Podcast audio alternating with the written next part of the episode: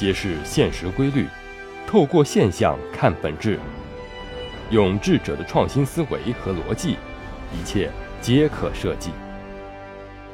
强者思维，作者李梦瑶，播讲陈二步。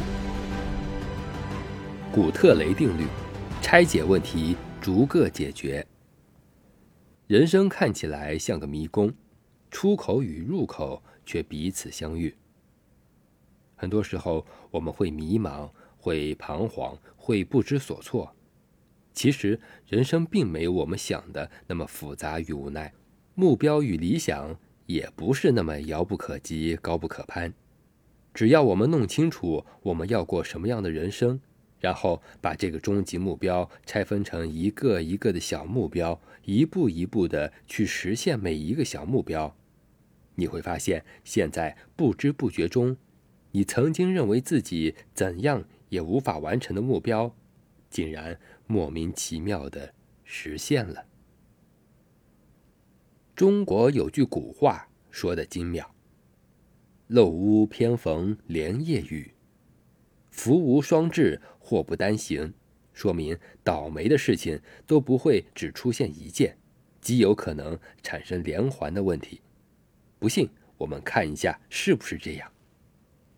每当我们有紧要的工作需要赶工的时候，很可能会突然感冒生病。每当我们有要紧的信息要回的时候，手机很可能没电。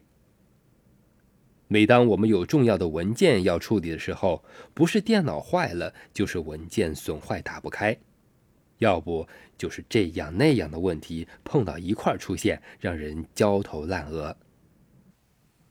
有人说，压倒一只骆驼只需要一根稻草，但真的是一根稻草把这只骆驼压倒的吗？不是的，是前边骆驼经历了很多辛苦的事情，已经无法支撑了。这个时候，刚好有根稻草落在了他的身上，他连这个重量都无法承受了，于是被压得倒在地上。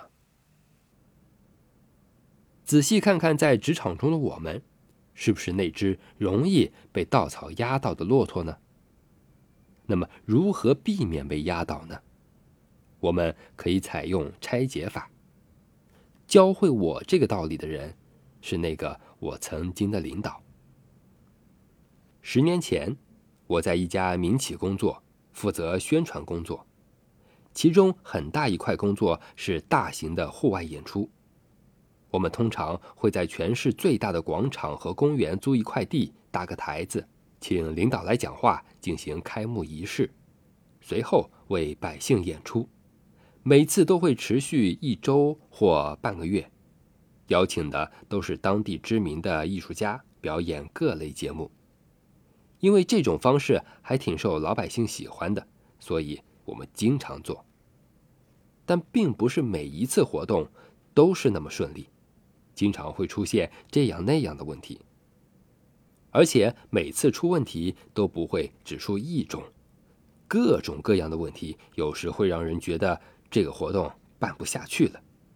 但是老板又不让放弃，有一次我直接就气哭了。那次说来是真的特别倒霉，现在想想，搁到我现在的年纪。也不一定能把这个事情给处理好了。那次是演出到第三天下午的时候，我刚到场地呀，就发现台子倒了。本以为是被风刮的，结果发现上边的钢丝是被老虎钳子剪断的，咬得整整齐齐，看来是有人故意的。本来啊想报警来着，但是有人告诉我，说是城管剪的。说我们是违法搭台，于是就把背景板给拆了。